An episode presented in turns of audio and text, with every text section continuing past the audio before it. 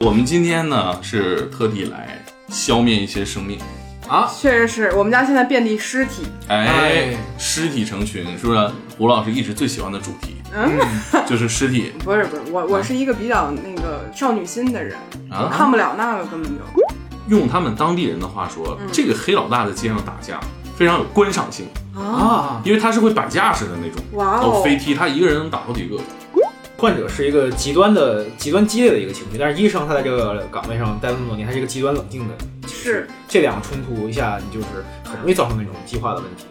大部分的职业都是一个都是一个复杂问题，就是你、嗯你会你会谦卑很多，你会不管看到什么样的人，你会觉得哎呀自己观察到这个职业展示出来的，他在社会面也好，或者他在互联网上传播那一面都是很单薄的，你不能通过自己的视线去判断他是如何的。就是就是人呐，就是到夏天就会做出一些不可理解的这种行为。嗯，人太热了，就是我觉得，我就感觉啊，我粗浅的感觉，人这种动物是扛不住温度高，温度高人就疯了。我觉得每个人都有能救自己那一刻。你问所有的杀人犯是吧？他其实都能，如果你穿越回去某一个时间点，你都能救他。嗯，就是你让他那一瞬间冷静一下。说实话，我觉得天才捕手给我带来最大的一个感觉就是，我发现死亡没那么可怕，嗯，然后以及与死亡相关的事情好像也有谎，就给我一种这种感觉。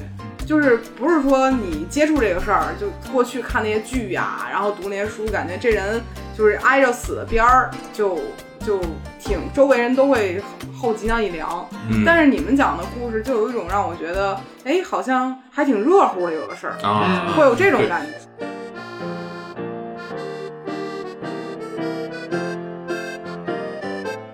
欢迎来到百分之十 Radio，我是胡心树。今天呢，帕老师不在，但是我们邀请来了两位非常知名的同行，分别是天才捕手的猛哥和克林。Hello，大家好，我是猛哥，我是大猛子。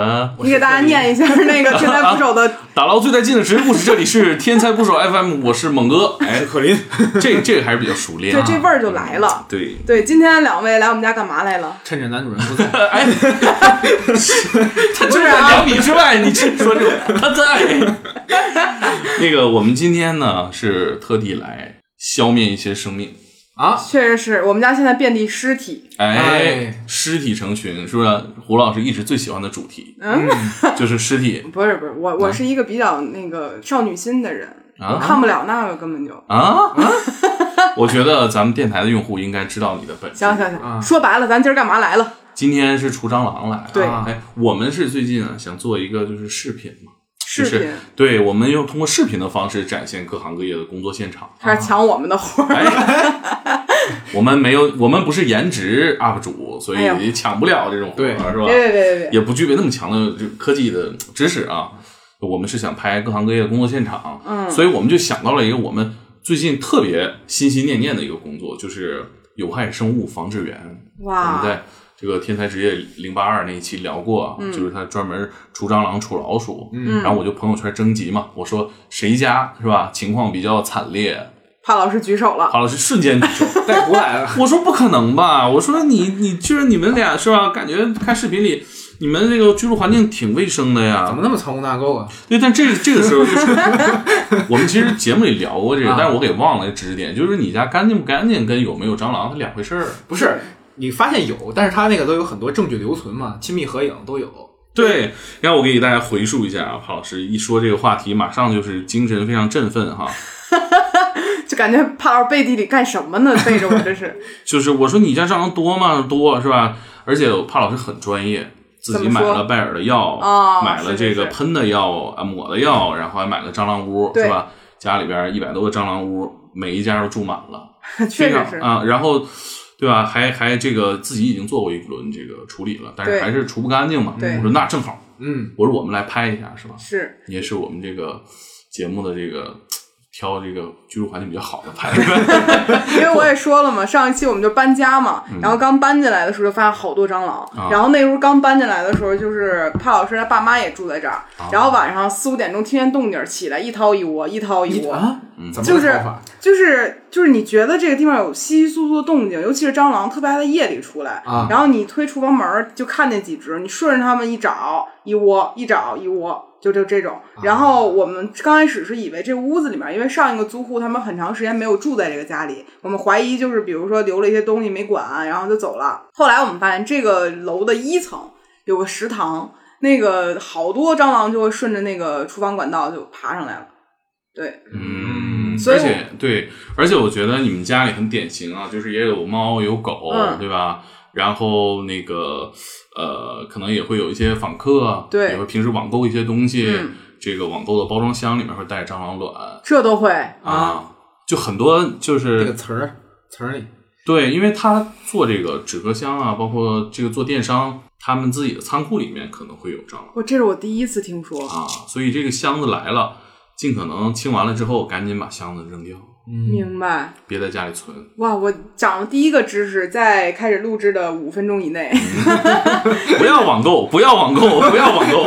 那不行，那不行，这这正大促呢，不行不行不行。但是我确实是没有想到，刚才那个就是除蟑螂的人来了之后，把我们家那个厨房最下面那个、啊，那个叫什么地方？就是那个橱柜下面的隔板，对对对，一打开，上面正有那种正在逃命的那个、蟑螂在上面。我小的时候，我家就是那个区域，就是都是藏污纳垢嘛，嗯。就是我养了一只青蛙，这个我在《天才不手》里讲过吧？是不是讲讲过节目里讲了，啊，就是那个青蛙是我夏天抓进去的，然后这个青蛙呢是绿色的，嗯，它它就是蹦来蹦去吃虫子嘛，它吃蟑螂。那个夏天家里边就没有蟑螂，然后到了秋天了，我说给它放走吧，我就给抓了，哎，蟑螂变黑了。不是蟑螂变黑了，青蛙青蛙的背后变黑了，我说啊可能因为季节原因发生了一些色变哈，然后我就给它放了，放了，我抓的时候我就看见那个就是那个橱柜下面嗯，一地的翅膀，大翅膀，多大？就是那个我们日常见到大蟑螂的翅膀。就那种大蟑螂的翅膀。对哇，这个那场面真的是青蛙它吃这个虫子，它不吃翅膀，它会把翅膀吐出来。哇哦，嗯，然后就我就把那个青蛙是吧，非常毕恭毕敬的放到了湖里。请走。哎，就是就是就是你们家那个那个位置对对对，就那位置。哦，他在那个地方生存一夏天。那所以就是他吃完蟑螂后背还会变黑。我不知道有没有关联啊，但那个确实是听起来像是那种喝喝又大又黑喝喝牛奶能美白的那种伪科学。但毕竟这个是吧，不是一种生物，啊咱也不好说。哦，这又让我想起前两天我在抖音上看见一个视频，一个人肤色比较黑，拍了一条视频，底下有人问说：“你好，请问一下您的护肤品是老抽吗？” 感觉是一套的那种故事，冻死吗？就感觉是一套的。对，然后这个过程是吧，我也学到不少知识。除完了，现在除完了，啊，大哥真不好意思收钱是吧？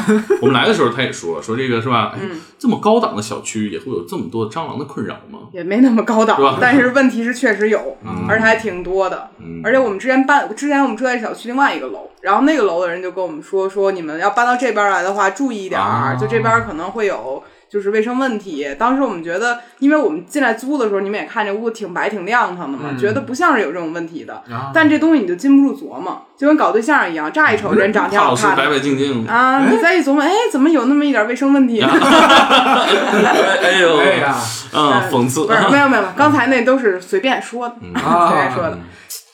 今天咱们聊聊这个做客贵宝台是吧？哎呦呦呦，分享一下我们的小发现。对，因为刚才我也听了一下，说你们是八十二期的时候讲了一下啊关于蟑螂这事儿，现在我看天才捕手都一百期了。哎哎，正好一百期。对啊，这挺长的一段时间的，而且一直在做这个打捞各种职业故事嘛。嗯然后我其实挺好奇的，虽然我也看了一段时间你们的这个更新的频次和听了一些我自己感兴趣的内容，确实没有都听啊。然后我就喜欢听那些涉及一些电视台不让播的内容。啊，啊，但是我其实很好奇，就是站在你们去采访这些人的角度，到底有哪些是你们就至今为止一百期过去还很难忘的？嗯，挺多的，主要还是那些能让你炸号的故事。哦，那就别说了。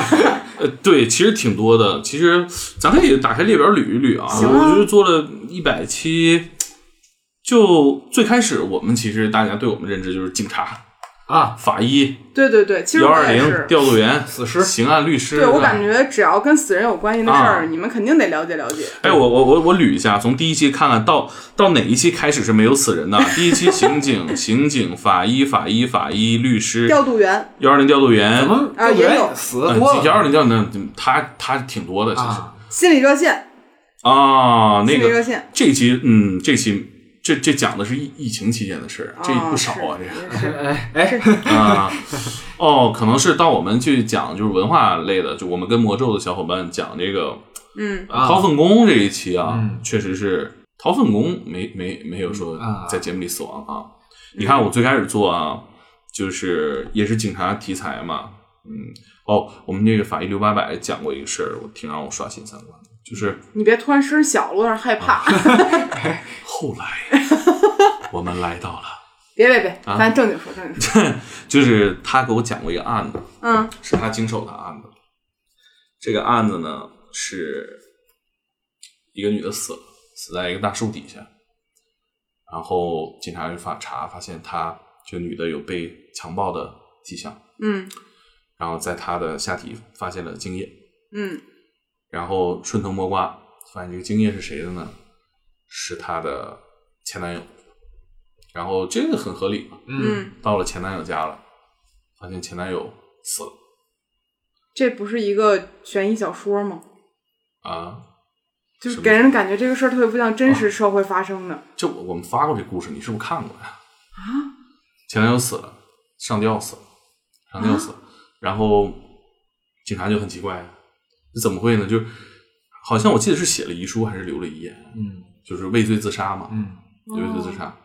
但是法医觉得这个事儿不对劲，就是那个勒痕是不对劲的，那个勒痕不是上吊勒死的勒痕，哦，是人在后面另一个人勒死的勒痕啊，所以就说这事儿不对，而且发现这个他自杀这个现场有别人来过，所以他就觉得很奇怪。法医就说现场有别人呢，这很奇怪啊，对吧？他自杀之前怎么会有人来呢？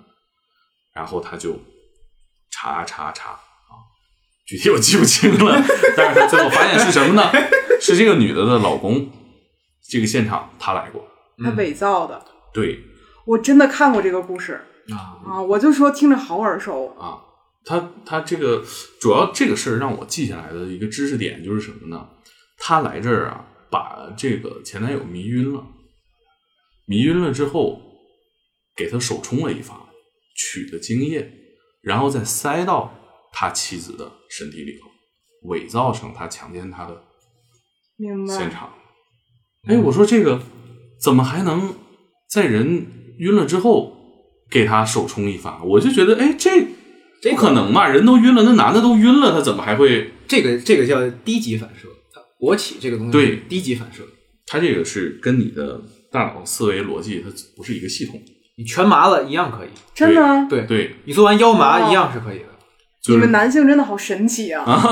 所以就是是吧？有人说他下半身思考，确实他做了很多的行为，他其实是吧啊，并没有走脑，就对，呃，他很多反应他不是大脑控制。因为我记得之前看过说，比如人濒死之前，就嗯是也可以完成这样的一个行为。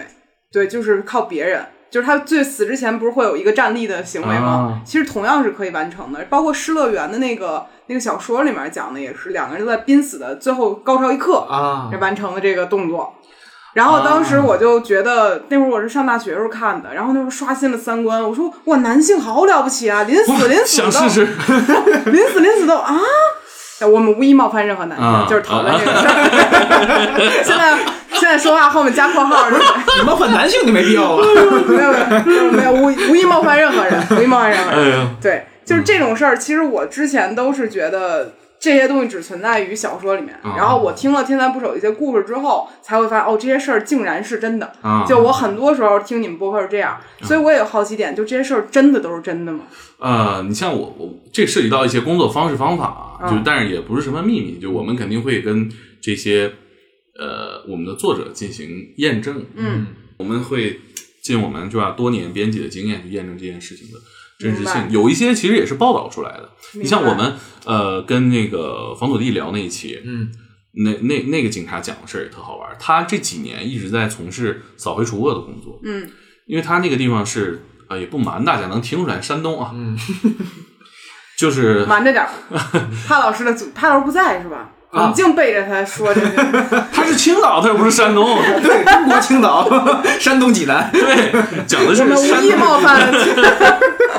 啊，中国不能没有青岛啊，对对对，无意冒犯，无意冒犯。就是讲的是啊，他们那地儿的事儿，就是他有那么一个呃黑老大，嗯，这个黑老大呢本身就是一个是吧，呃多年的这个武术习练者，嗯然后呢武力非常的强，然后又广收门徒，嗯所以他最高的时候达到上万个门徒。这个门徒找他呢，也是各行各业的人找来，就是寻求一种社会上的庇护。他自己从事的是黑社会性质的组织犯罪团伙，但是他广收门徒嘛，在社会上就成立了这么一个巨大的社会组织。他也教嘛，教武术不教，其实不教啊，就我判断啊，其实是不教。啊可能核心的那几个打手会教吧啊，但是自己的战斗力啊，防土地给我们讲了是非常强，太极嘛，是非常强。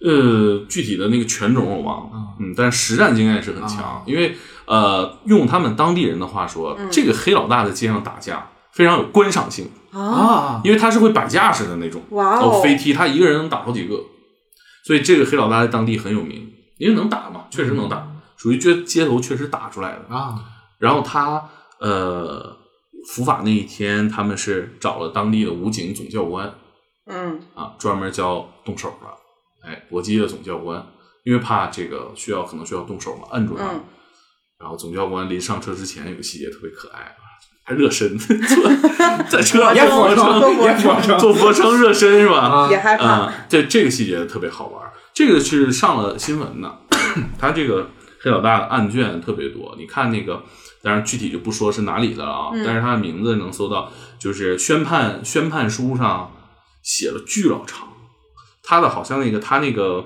判决书就得呃几十页吧，嗯我印象里很深，几十页，然后什么所有人的名字，嗯他的几员虎将，嗯从事的非法犯罪活动，嗯最后定性判的什么事儿啊？读也读不完呢，就跟这个交规一样，翻来翻去没有头儿。嗯，我听起来这个事儿像应该是在衙门里办的那种事儿，都不像衙门衙门金堂木这事儿特别复古，就他什么虎将啊什么之类的。啊对，其实你们说的好多事儿，有时候我都感觉这东西是发生在二零二一年的中国吗？会有的时候会有这种感觉。嗯然后我其实看你们那个职业故事里有一个，我就觉得特别想，怎么说呢，就挺难受的吧，就讲裸贷的那个。啊，，对，因为就是身为女性啊，其实小时候好像就是觉得这些事儿离我们都特别远。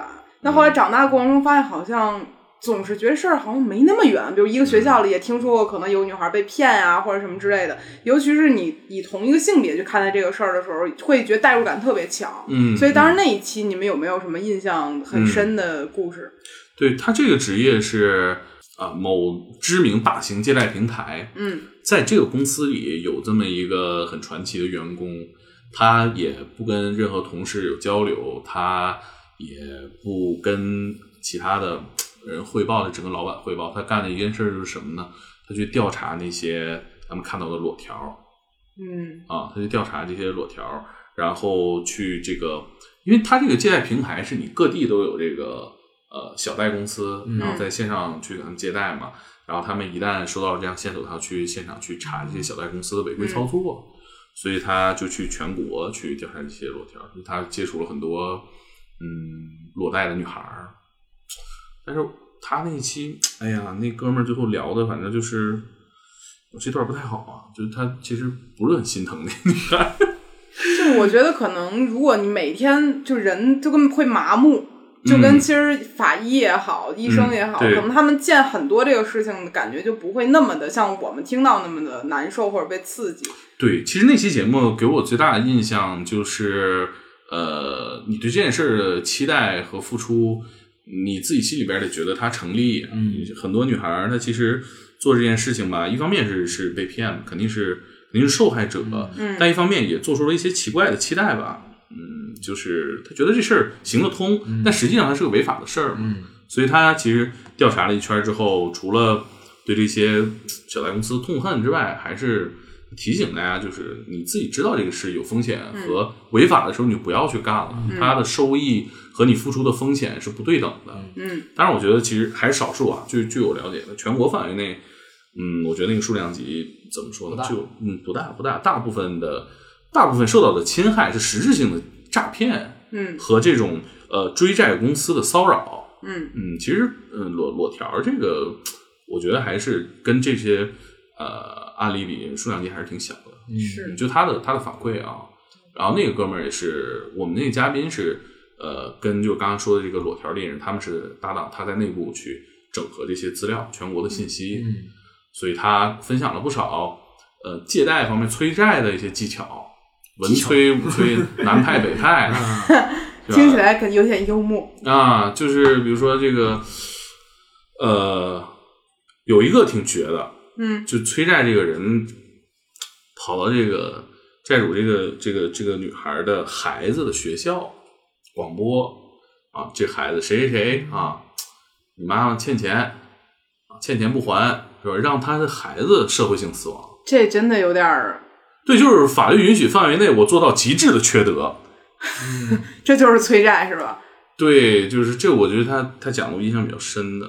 当然，其实催债挺挺多，也就是这行业也挺难吧。而且我觉得就是各行各业最让人纠结的点可能不一样。他们这行业就是负能量极重，嗯，他们所在这个工作环境里面，你想那个环境里面，一个办公室一群打电话的啊，像那个《华尔街之狼》里不是大家也打电话嘛？嗯他们是骗人买这种，也不能说骗吧，忽悠人买这种就是金融产品，但是他们催债的那个公司集体打电话，全都是非常恶毒的语言，威胁、哎，恐吓、抬杠，啊，讽刺，嗯，达到这个人格的侮辱啊。这个比如说还去进行是吧？啊，那您这个欠债了，那您儿子你不担心他这个呃他这个这个名誉吗？用最温柔的语气哎说出最恶毒的他话。他在哪哪哪个单位上班吗？是吧？啊，我都知道啊。你的孩子哪哪哪个小学我都知道啊。到时候全学校都知道这个孩子爸爸是啊欠债不还啊，你不担心吗？啊，就这种，所以就是整个办公室都是这种氛围。哎反正就是，哎，行了，我也说不出什么关于这个。但是我还有一期我觉得特别难受，啊。就是关于家暴律师的那一期。啊，就那一期是我听完之后会有一点儿，还是仍然有感同身受的感觉吧。啊，不是，没有没有，怎么回事？同 没有没有，摩拳擦掌。身为女性，嗯就是因为我印象中他那一期讲了一个故事，是说有一个几呃六七十岁的一个啊奶奶这样，然后说她就一辈子其实都是被家暴困扰，临了临了想解决这个事儿，想离婚，到最后还是没离婚。嗯然后我其实会觉得，哎呀，家暴律师这个职业好像他们很明白这个事儿对错，好嗯像很想帮你，但有的人就是捞不上来。对对，而且吧，你像你提到这个案例，我印象也很深，就是他这个生活，你你完全改变他的生活，其实对他来说也是毁灭性的。他难以接受被家暴的生活，他更难以接受这个没有家晚年对没有家的生活，所以他出不来吧。当然，这我们不鼓励这样啊，嗯，但确实是有很多被家暴的受害者困于这样的环境里。对，因为当时我听那一期的时候，我本来以为当一个人受到了挫折，或者说不能叫挫折了这事儿，就受到了不公平的对待，伤害啊，对对对，然后应该是想逃离才对。嗯，但是我后来又发现，好像比如那个里面讲了很多案例，他知道应该逃，但是呢又又犹豫，嗯就让我想起来那个就是松子那个电影里面，嗯就是啊被嫌弃被松子，它里面啊有一句话我印象特别深，就是就算被打，但我也希望有人陪。就嗯他会有这样的一个概念在里面，然后当时我是挺不能理解的，但是事后又觉得很多人可能他面临的选择没有那么多条路，然后我听那一期就挺难受的，因为同样作为女性，性格上肯定大家都不一样嘛。然后有些人可能就是没有办法那么果决的做出这样的一个选择。嗯对，然后那个家暴律师当时说话，我也觉得他很温柔，对，然后他表达起来也是那种。呃，让我觉得很有信服力的，然后很多人也觉得在他那儿已经鼓到百分之九十九的劲了，百分之一抗击就泄了，就觉得挺难受的。对，其实他最新一期我们节目里面分享了一些数据，就是他统计的全北京公开的案卷里面，嗯，呃呃，不能叫案卷啊，就是案例呃案例，呃就是等于说是呃起诉的这些诉状吧，算是。对，就是有纸面上的对判例的，非常少，就是打官司的非常非常少，那个比例非常的夸张。对你想想，就是每天发生这么多的家暴的事情，实质上诉讼的非常非常少，就是可能是在呃报警这个环节就解决了，嗯，可能是调解的时候就解决了，或者是直接离婚了。但是到诉讼去合理合法的维护自己权益的这些案例非常非常少。嗯，所以我觉得一方面是让不管是男性还是女性知道这件事儿是极为错误的，另一方面就是你如果真的遇到这个问题，你应该去合理合法的维护自己的。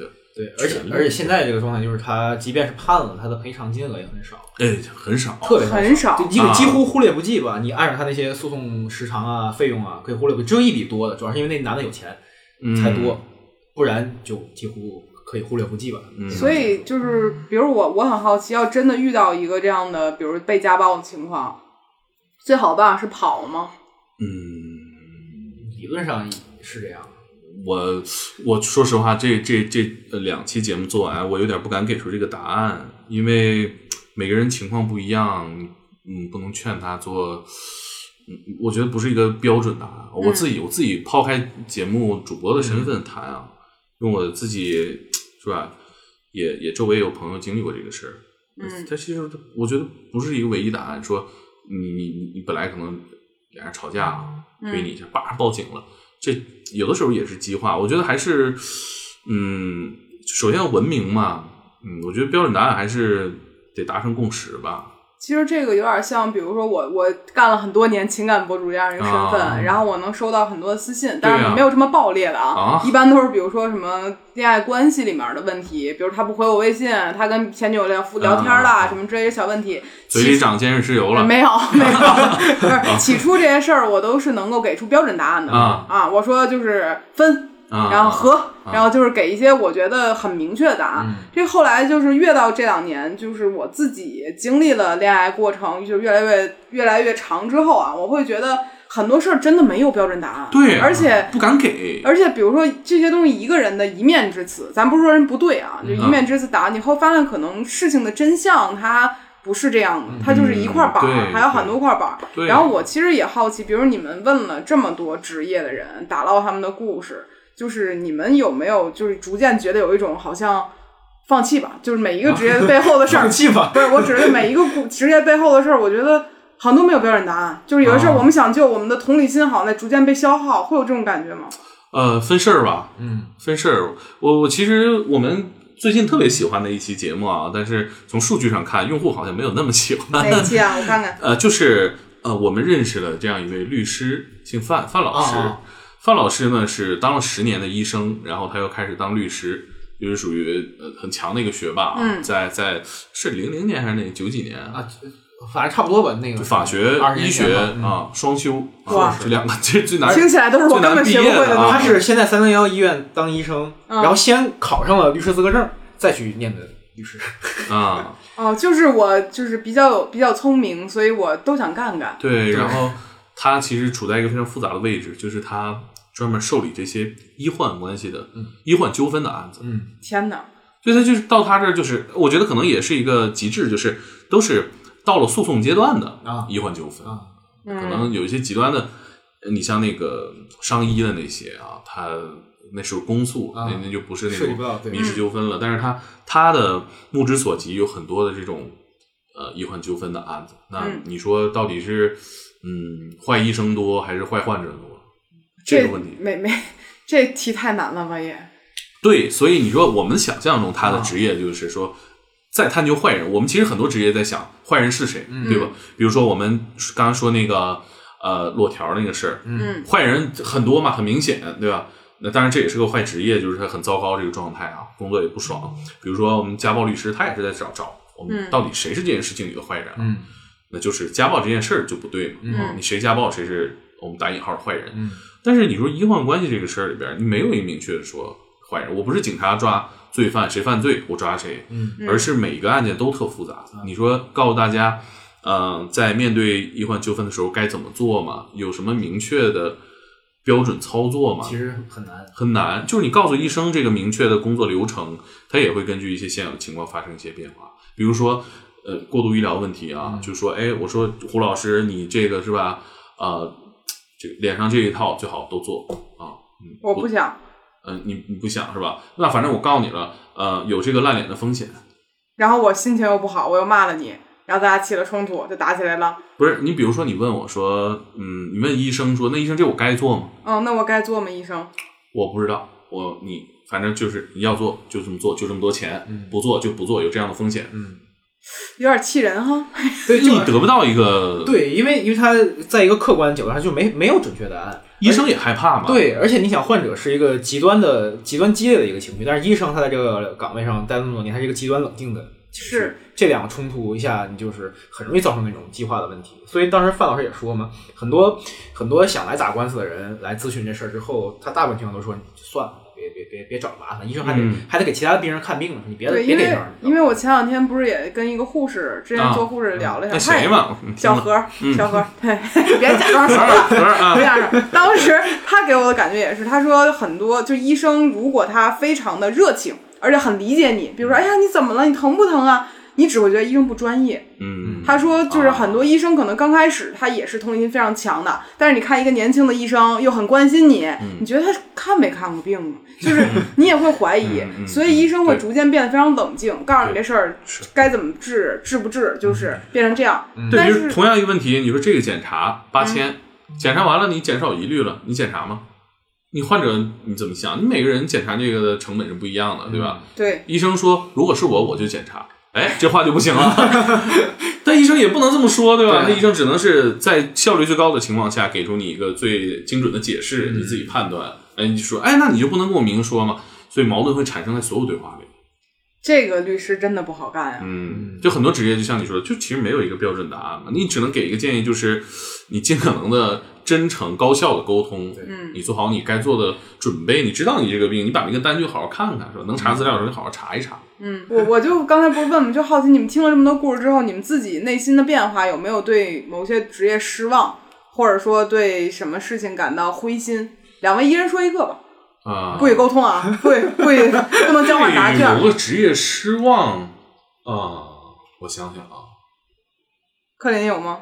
失望，我觉得绝对谈不到失望，就你反而会认识到，大部分的职业都是一个都是一个复杂问题，就是你、嗯你会你会谦卑很多，你会不管看到什么样的人，你会觉得哎呀自己观察到的这个职业展示出来的，他在社会面也好，或者他在互联网上传播那一面，都是很单薄的，你不能通过自己的视线去判断他是如何的。讲个稍微具体的，对你你这没回答这个问题，对吧？假大空，不不不是说你做过的所有的选题里一定选一个人，你说简直哎这这期这嘉宾这傻逼我失望，这不是。哎哎，我举例啊，就是你你在做选题过程当中有没有对于某个职业感到失望？失望啊嗯，或者是某一个大家很关注的热议的职业啊，或者是事件，啊！我觉得还是有的，只是咱们没从这个角度想过。嗯，我觉得肯定有。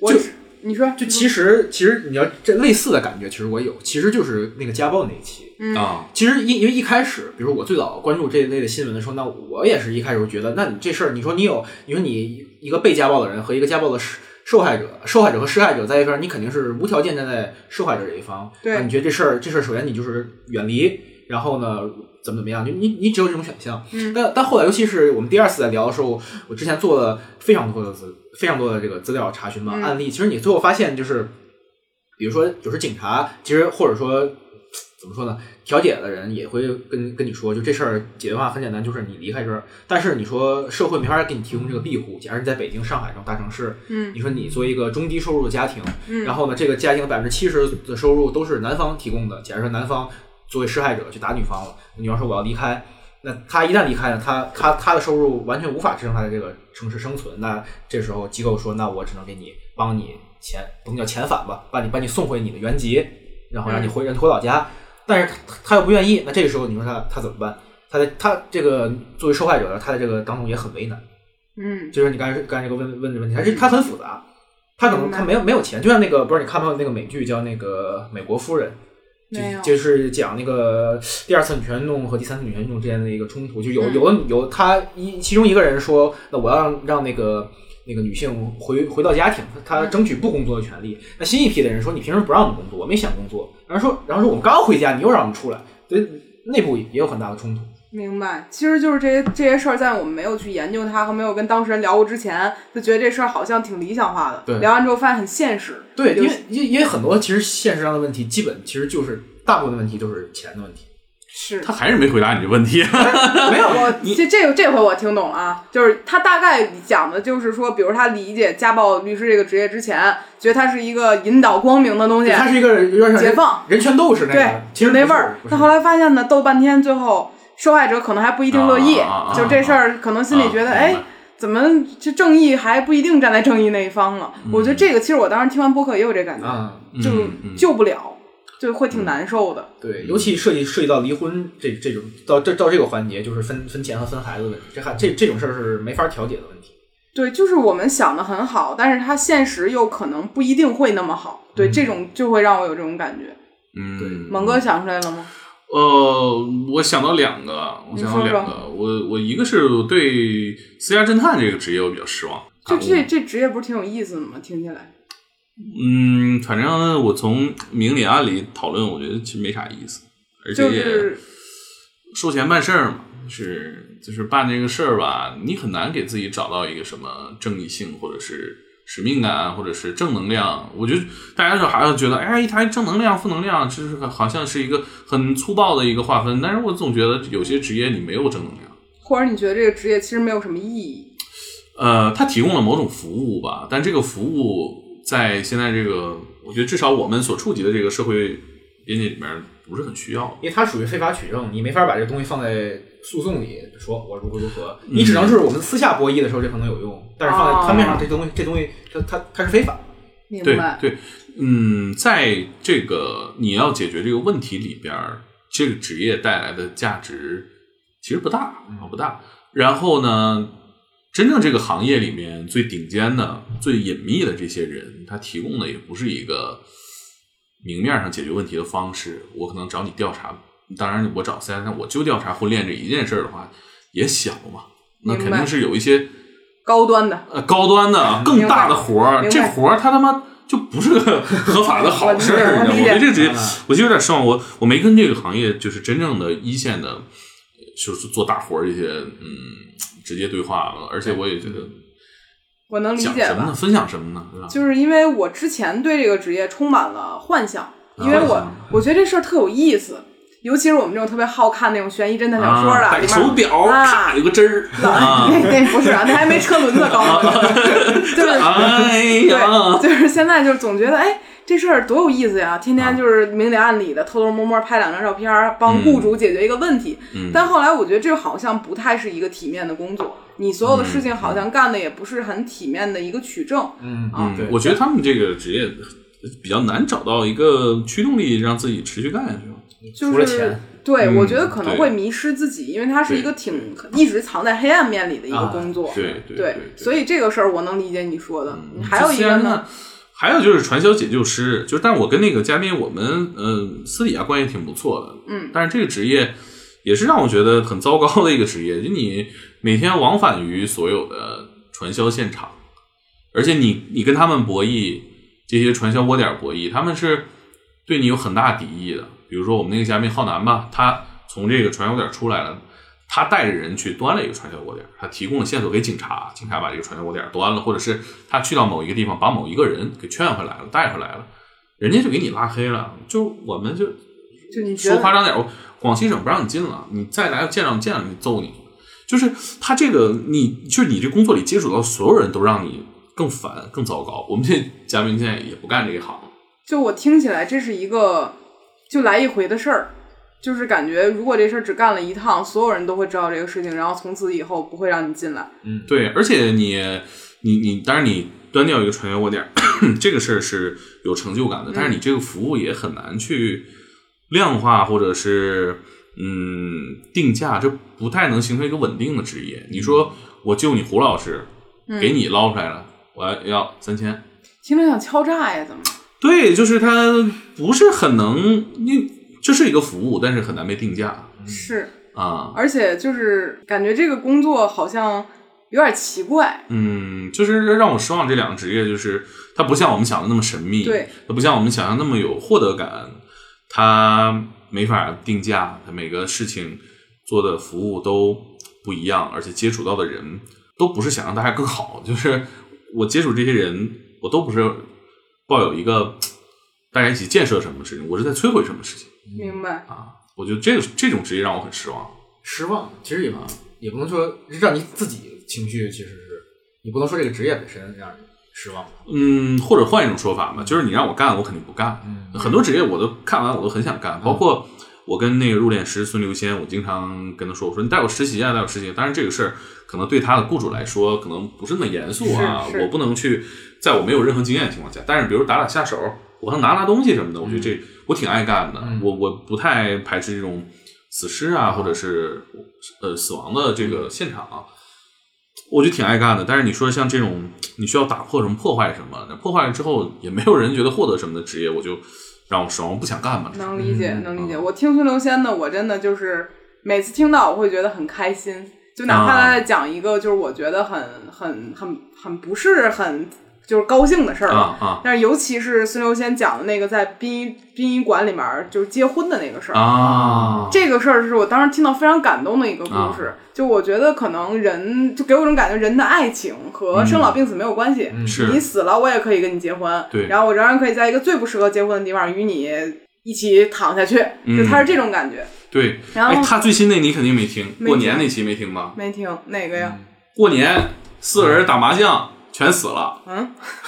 这是什么高兴事儿吗？这是？不是高兴事，就是挺荒诞吧？就是这个这个这个男的打麻将，他输一下午，输他妈一万多，输急了，嗯，然后拿刀把这个牌桌上仨人，什么是三姨、二姑，呃还有什么二姑，就是仨都不挨着，仨挨着亲戚让他叫来，他组的就是打麻将，结果这仨人赢他一万多，然后把他他这人把仨都砍死了，然后拿刀把仨人全捅死了，然后自己捅脖子自自杀了。然后警察来到现场，哎。这是个死局。哎，死全齐了，涉案人员齐了，没有其他人了，然后直接四个人送到这个这个哎殡仪馆入殓师那儿啊，收拾入殓师。啊，这直接就送来了，就完事儿了，这事儿。啊，就就很荒诞，就过年期间的事儿。这事儿过年还好没听。啊挺不爱我们过年特别特别节目嗯哦，我看了，我看见了，但是我没听，因为当时我知道不会什么好事儿，所以我说大过年的就 你怎么会有这种预期呢？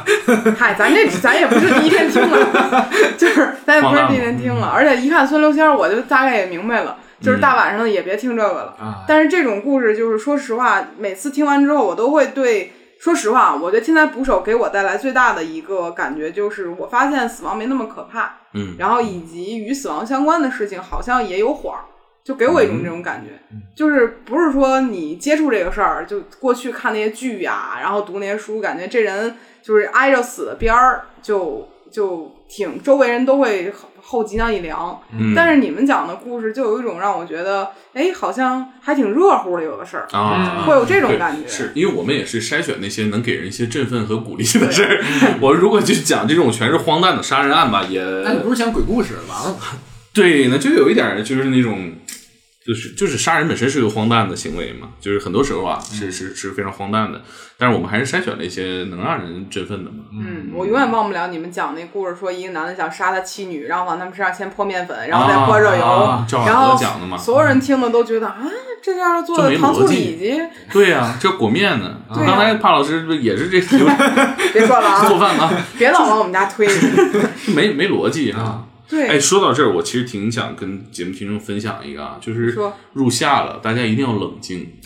啊，这是怎么怎么就是我们采访各行各业的人啊，就是跟这个人的呃打交道非自然死亡这件事情相关的人，嗯。比如说警察、刑警、民警、法医，呃，幺二零调度员，嗯。呃，律师，还有什么相关的？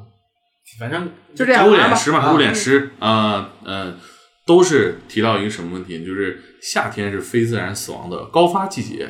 哎，人家一般都说这话是夏季是梅雨高发季这，啊，这也是一个重要的诱因呢。啊，就是就是就是人呐，就是到夏天就会做出一些不可理解的这种行为。嗯，人太热了，就是我觉得我就感觉啊，我粗浅的感觉，人这种动物是扛不住温度高，温度高人就疯了。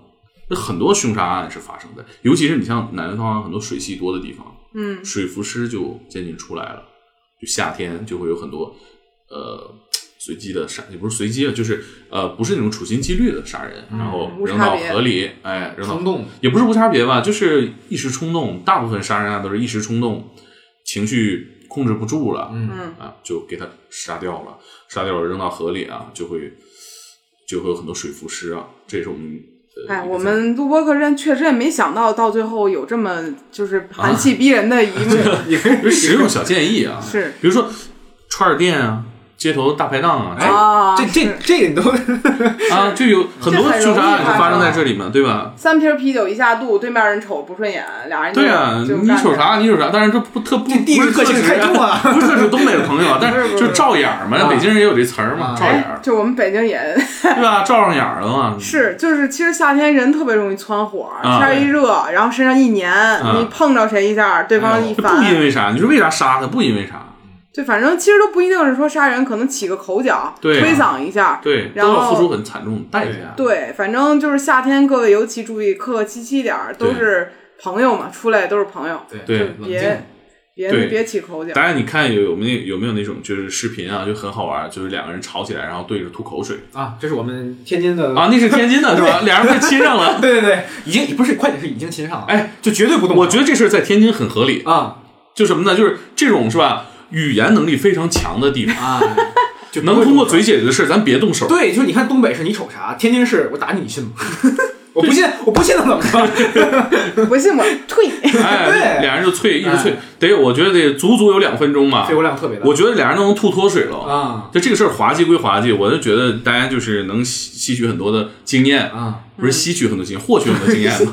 就这个事儿，然后想起我高中历史老师给我们讲过，说北京有一大妈，有一对儿大妈，啊有一对儿一这一对儿啊，俩大妈，啊然后俩他妈是 couple 还是呃不不不，他俩大妈就是好像在公交车前面起了什么冲突，啊一个在公交车上坐着，一个在公交车下站着，然后公交车也不开了，因为俩人在那骂呢，一个就专骂动物，一个就专骂专骂亲戚。啊？哦就是这个场面，就两人不带重样的，嗯比如这边你母亲了对对，那边就是你个狗对对的，啊然后两个人就这样一直骂，就不停，旁边人都看着，这场面没重样的，就觉得挺对对对，所以其实我觉得好像京津冀地区大家就是就是动手这事儿，其实都是往后撤撤。咱要是先能把这事儿骂明白了，谁先赢了，这事儿可能对对更体面一些。就是你说这事儿可取的地方是啥呢？就是你可取的地方，真的，我我就是呃，做很多节目，尤其是跟这个非自然死亡相关的节目，我总能想起那个对着对着吐口水的两个天津大哥。嗯，就这事儿最后没怎么没怎么着嘛，就拉倒了，就完了。